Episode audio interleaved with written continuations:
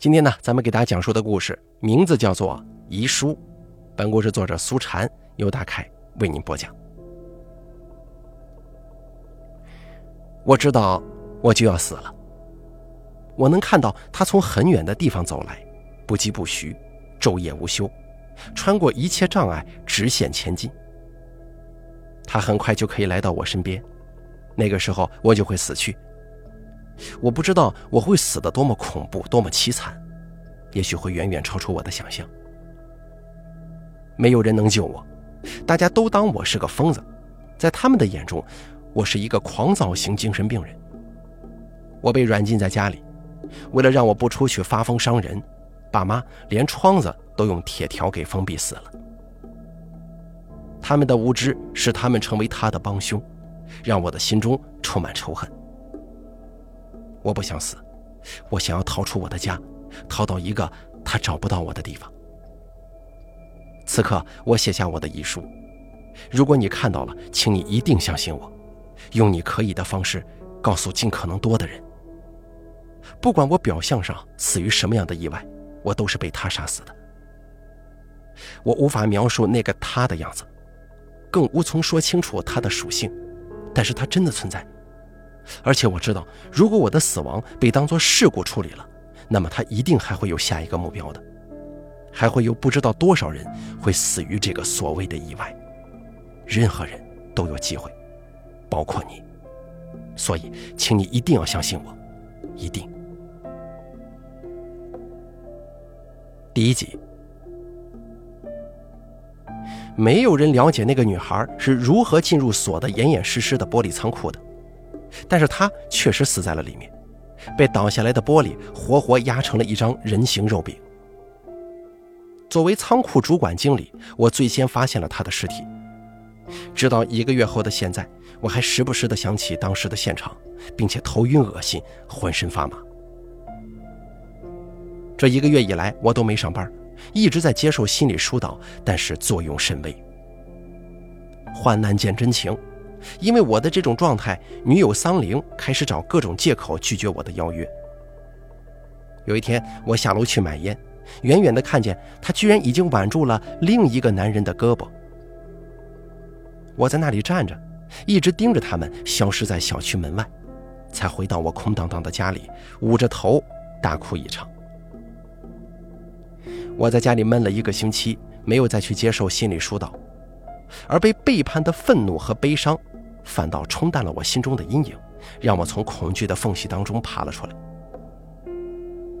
七天后，当我终于不得不下楼买食品的时候，在超市的烟草柜台前，我猛然发现，我成功戒烟了。这件事情让我的精神莫名一振，我仿佛发现了生活的真谛，心中的阴云一扫而空，悲伤丝毫没有了，恐惧也荡然无存。我买了一瓶薄荷味的木糖醇，一把把它放进嘴里，用尽全力的嚼，似乎把它们当成桑灵。啊，桑灵最喜欢薄荷味的木糖醇了。我用力的嚼着，心中告诉自己，我要报复桑灵。从那天起，我寻找到桑灵，并开始跟踪他，调查他身边那个男人的身份。功夫不负有心人，我终于查清了那个家伙的所有底细，也制定出了报复那对狗男女的计划。那个男的名叫文小豪，是一个小公司的业务经理。在这个用钱衡量一切的城市当中，他跟我一样，为了生活挣扎拼命，租住在廉价的房子里，追公交、挤地铁。可是他竟然在这样的生活里，还用节省下来的钱买大把的鲜花。还有俗艳的裙子，俘获了无脑女孩的心，撬了我的墙角。我调查到，他租的房子就要到期了，正在寻找新的房子。我抢先在他公司附近找到了一套一居室，价格便宜，地理位置优越。对于他来说，那是无比理想的一套房子。而那套房子之所以价格低廉，是因为那里曾经发生过凶杀案。据说那里原来租住的人家有一个精神病的女儿，有一天女孩发疯，竟然放煤气毒死了她的爸爸妈妈。这样的事发生过，对我以后的计划是一个天然的助攻器。我毫不犹豫地租下了它，在拿到钥匙的第一天，就在房子里做了精心的安排，并且印制了出租的广告，巧妙而又成功的让文小豪看到了它。在租房广告里，我扮演了一个身在外地、长时间无法回家的人。这一来解释我为什么要出来租房子，二来呢也避免了我需要跟他们见面的问题。我雇佣了一个临时演员扮作我的亲戚，拿着房产证复印件，领着文小豪看了房子。他果然很满意，立即付了钱，签订了合同，很快就搬了进去。第二集，那个盒子是在我房子里做准备工作的时候发现的。它有密码，象征着里面藏着秘密。而从厨房煤气罐的后面发现它，就更加重了它的秘密性。所以我把它带了出来。我想知道盒子里的内容，但是我不会破坏它。破解它的密码，也是一种娱乐，不是吗？反正里面不管有什么秘密，都与我无关。所以我有充分的耐心，在未来的日子里慢慢的探索它。文小豪的搬入，算是我出战告捷了。那天晚上，我打开笔记本，一边吃泡面，一边看监控里的画面。那个时候，文小豪已经收拾好了他的新家，正洗完澡出来。我开始专注的等待第一场好戏的上演。一整天的忙碌，洗完澡的文小豪露出了疲倦的神态。他坐在客厅里看了一会儿电视，然后拿起了手机。我知道他一定是打给桑玲的。我很愤怒，拿起手机拨通了桑玲的号码。果不其然，占线了。文小豪的电话迟迟没放下，我不想等了，伸手在笔记本上点了一个键。文小豪房间里立刻黑了，红外线摄像头里的画面有些诡异。我看到他慌张地挂断电话，开始在房间里寻找总电源。很快，他找到了目标，但是他刚想要伸手去掀开电源盒子的罩子，就突然跳了起来，仓皇后退，撞到了墙上。在他对面的墙上，一个女人的身影慢慢地浮现了出来。那是我的杰作，夜光粉画的画在黑暗里发挥作用了。我画的很是逼真。虽然我知道那是我画的，但是此刻通过摄像头看见，我仍然感到它散发出浓浓的鬼气。文小豪已经瘫在了地上，我看得出来，他正在大喊大叫。而这个时候，我赫然看到墙上的女人竟然动了，她本来是侧面的，此刻却在慢慢转身。我看得目瞪口呆，怀疑自己的期待让自己产生了可怕的错觉。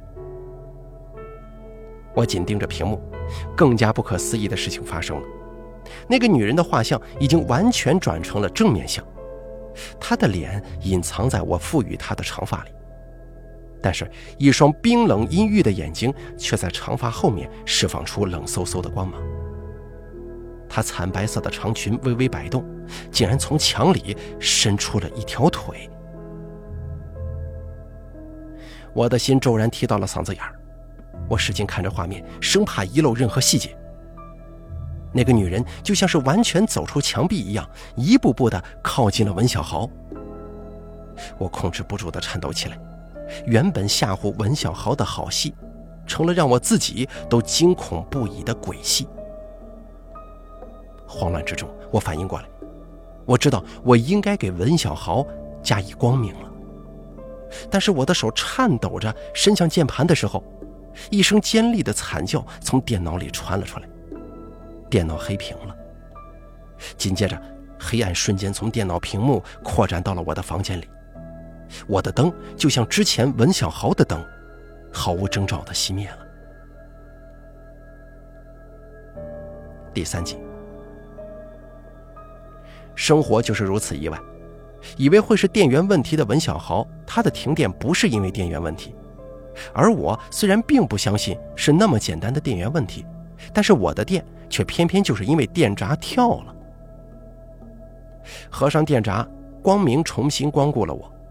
这个时候，我的手机响了，收到来电的不是我原来的号码，而是我为了假扮租房者，特意在淘宝买的另外一个城市的电话卡。打过电话来的人是文小豪。你好。我深吸了一口气，脑子里飞速思考了一遍他可能会提出的问题，还有我应该给出的答案之后，接通了电话。你好，我是租您房子的小文呐，我我想问问您，您家里是不是发生过什么不好的事情啊？我冷冷地问道。你什么意思？呃，不是啊，您别误会啊，我只是……呃，只是什么？我说了，您可能会觉得我胡说八道，但是您家里可能闹鬼了，请你不要胡说八道。我义正言辞地吼道：“你是不是故意找茬想退房啊？”没有，您别着急呀，听我跟您慢慢说。刚才我躺在卧室看书，忽然听到有人敲门，吓人的是，敲的竟然是卧室的门呢。他的声音有些颤抖，显然还沉浸在恐惧当中。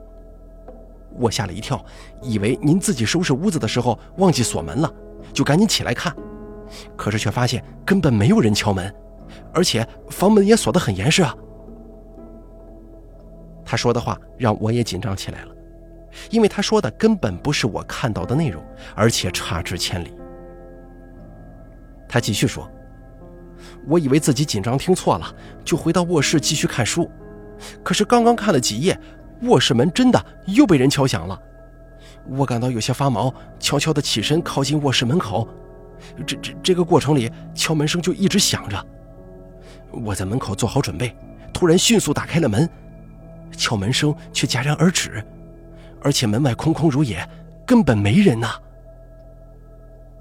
我听得一阵阵发毛，我不知道他为什么经历了那样的恐惧之后，还来跟我撒谎讲故事。我搞不清状况，想好的台词也失去了作用，只能继续听，听他还想说些什么。这样来回折腾了好几次，我被搞得毛骨悚然的。而这个时候，我在卧室门口的地板上发现了一行字。什么字？文小豪喘息了一下，慢慢说：“找到我的遗书。”第四集。不管文小豪说了什么，我都拒绝了他想见面详谈的请求，并且警告他：如果你不愿意住了，随时可以搬走，房租一分也不可能退。挂断了文小豪的电话之后，我就一直在鼓捣电脑，试图连接到摄像头信号，但是徒劳无功。一整晚，我再也没能看到文小豪在那个房间里活动的画面。我猜想，接下来文小豪就该去打听那个房子的故事了，他应该也可以听到那个精神病女孩毒死父母的故事，所以他还会联系我的。折腾了一晚，天快亮的时候，我感到疲倦不堪，胡乱吃了一些东西，睡着了。睡了之后，噩梦不断，错综复杂。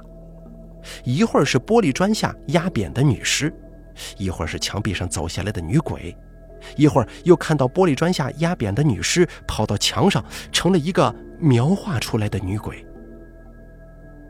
我知道自己做噩梦了，但苦苦挣扎却无法醒来。就在我感觉自己将要死在梦里的时候，一个电话拯救了我。又是文小豪打来的。您好，很抱歉又打扰您了，但是您家里可能真的闹鬼呀。我嘴硬着说：“你还有完没完了？哎，请您别着急，听我慢慢说。”他似乎打定主意，我相信他说的话，所以比昨晚语速强硬而且快速的说了许多。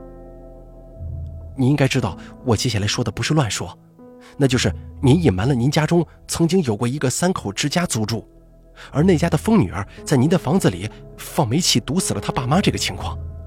当然，我理解您对这个情况的隐瞒，但是我想告诉你，很可能就是那个女孩的鬼魂游荡在您的房子里。这件事情确实有，但是我压根就没想隐瞒，只是你不问，我为什么主动要说呢？我用了早就准备好的台词，啊啊，那倒也是啊。所以你说话最好注意一点，别说的我像是欺诈你似的。我没那个意思，您不要着急啊。但是我现在真的遇到了闹鬼的事情，也只能跟您说了。你也不希望自己房子里有鬼，对吧？我觉得我们应该见一面，一起研究一个解决的办法呀。你见了什么鬼呀？还是听到敲门声这种烂俗小说里的桥段吗？不是，虽然那件事情也不是我撒谎，但是后来发生的事情啊，比敲门声可怕多了。我没有接话，等他继续往下说。文小豪告诉我，在我们结束了通话之后，他叫了女朋友过去陪他。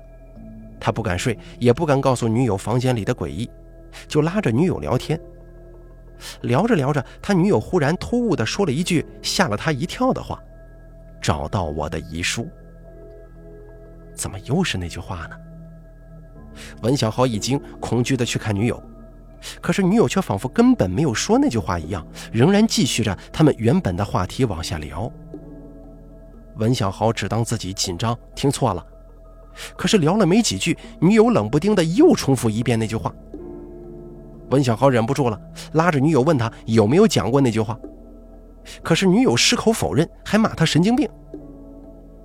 之后的聊天里，女友时不时的就会说一句“找到我的遗书”。他没想到自己叫女友过来，原本是为了驱赶恐惧，结果却让恐惧进化升级了。他再也忍不住了，一股脑的把自己之前经历的恐怖敲门声告诉了女友。女友听完之后，不但没露出恐惧的样子，反倒咯咯咯的笑了起来，并且笑着站了起来，走出卧室。文小豪跟出去，发现女友已经倚在了墙壁上。他一边笑一边扭动身体，在墙壁上摩擦着，他的身体就在那摩擦当中越来越扁，最后竟然成了墙壁上的一幅画，接着又消失不见了。可是他的笑声却一直没有停止，就那么在房间里空荡荡的回响着。他讲述的时候，恐惧的情绪通过电波毫无遗漏地传递进了我的耳朵，渗透进我的大脑。让我也感受到了真切的恐惧。他到底是在编故事，还是在说真的？如果他说的是真的，也就是说，现在的桑灵已经消失在墙壁之中了吗？太不可思议了，情况完全超出了我的计划和掌控。第五集，再一次挂断电话，我陷入了深深的思考。我决定跟踪文小豪。如果他是编故事，那么我一定可以找到痕迹的。我观察了他一整天，发现他一直躲避在公司的写字楼里。晚上下班了，他就近找了一家旅店开了房，一整天他都没有约见桑玲。此刻也不打算回家，我不由得有些相信他说的话是真的了。怎么办呢？我是该跟他见一面，还是继续这样躲避？我思来想去。决定就此消失在文小豪的世界，不管是不是因为我把他们带到了真正的鬼的世界里，我都绝对不会参与到他经历的恐怖当中。他不会找到我的，因为租给他房子的不是我，而是我虚构出来的那个人。我悄悄地烧掉那张新的电话卡，远离了文小豪住宿的旅店。如果你想彻底摆脱某件事情，那就一定要斩断自己跟那件事情之间的任何联系，一丝一毫都不要留下，否则你终究还是无法彻底走掉的。比如说我，我虽然烧掉了那张电话卡，但是别忘了我还安装了摄像头呢，它是一个媒介，而我该死的好奇心就是推波助澜的催化剂。于是，当我夜深人静无法入眠的时候，我鬼使神差地爬起来，坐到了电脑桌前。不用调试，我直接就连上了摄像头的信号。红外线诡异的目光里，我又看到了文小豪房间里的画面。文小豪竟然回到了那里，此刻他正在黑暗当中举着一个手电，满屋子寻找什么。他就像是个贼，小心翼翼地翻找着。每一样东西都轻拿轻放，似乎生怕惊动了房间里看不见的某个人。他在找些什么呢？难道是在找那个鬼魂要他找到的遗书吗？我无比紧张地偷窥着，他连顶灯都没放过，但还是没能找到他所要找的。他似乎绝望了，拖着脚步颓然地走到了厨房，一动不动地站住了。时间缓慢漂浮在空气里，似乎停止了前进。就在我忍不住想要移动目光的时候，他终于又动了。他僵硬地走到橱柜前，伸进手去，似乎打开了煤气阀。然后他从煤气灶那里拔下了输气管。他要干什么？要自杀吗？我仿佛在房间的黑暗当中看到煤气嘶嘶地响着，冒着白气散进了房间里。我恐惧到了极点，站起来大声喊，就像我的声音可以通过摄像头传递给文小豪，从而惊醒他一样。但是我的呼喊毕竟是徒劳的。文小豪放开煤气，呆呆地看着，露出诡异的笑容。我恨他，但是我不能见死不救吧？我焦急地想着办法，想到了电话，可是我拿起手机，却发现因为烧掉了那张卡，所以我已经没有了文小豪的电话号码。需不需要拨打幺幺零呢？可是我该怎么跟他们说呢？就在我挣扎无计的时候。文小豪那里的煤气浓度似乎已经达到了让他满意的程度。我忽然听到笔记本里传来他诡异的笑声。我惊恐地去看，发现他的脸已经转了过来，正目不转睛地盯着摄像头，那样子就像通过无线信号正在跟我对视一样。他终于发现我了吗？在他临死前的最后时刻，我站立着，大脑一片空白。而就在我的站立当中，文小豪拿出一只打火机，微笑着点燃了，火光轰然而起，一下子把他裹覆其中。而我抱着脑袋嚎叫着，瘫坐在了地上。文小豪死了，似乎是被鬼杀死了。凶宅闹鬼的故事我看过很多，可这回我成了故事的参与者。使那间房子成为凶宅的元凶是煤气，文小豪也死于煤气。我发现这些情况共通的时候，突然猛地一下想到了我从煤气罐后面发现的那个密码盒，它也算跟煤气有关吗？它里面到底放了什么东西？遗书。我几乎第一时间就想到了这个我早就该想到的可能。盒子就在我家里。这次我没有耐性拿破解它的密码当做娱乐了，我找来锤子，面目狰狞的一锤就把它砸开了。盒子打开，里面是一个信封，信封打开，里面果然是一封遗书。看着遗书上的文字，我颤抖不已，那一个个扭曲的字迹，充分的说明了写下他们的人那个时候的恐惧。遗书上的那些字，在这篇日志的开头被我忠实的复制了。我唯一没有写下来的，就是那封遗书的落款。落款表明了写下遗书人的名字：李娟娟。这个令我眼熟的名字，她出现在玻璃厂仓库诡异死亡的那个女孩的证件里。她竟然就是这封遗书的主人。是他的死亡促成了我之后所做的、所经历的这些事情。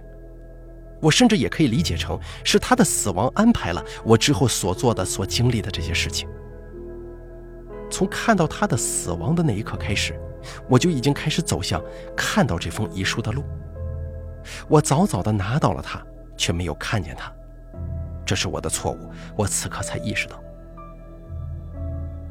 也许是因为接近了，经历了死亡。我忽然有些理解李娟娟的意图了，她必然要安排我经历这些事情，因为只有经历了那一些，当我看到他的遗书的时候，才会立刻毫不怀疑地选择相信。我抬起头，目光恍惚穿越了墙壁，我似乎看到了千万里之外，一个看不清的影子正在不疾不徐，但目标明确地向我走来。他穿墙过壁，无视高山大楼，走得越来越近。我明确地感知到，只要他来到我身边，我就会无法逃离死亡。我不知道自己会死的有多么恐怖凄惨，那恐怖凄惨也许会远远超过我的想象。现在我的时间开始倒计时了，还好，我可以做的比李娟娟要更多。所以我写下这篇文字，投给杂志社，这就是我的遗书。如果你看到了，请你一定要相信我，请你一定要传播它，因为只要我的死亡被当成事故处理了，那么他一定会寻找下一个目标的。那个目标可能是任何人，当然，也可能是你。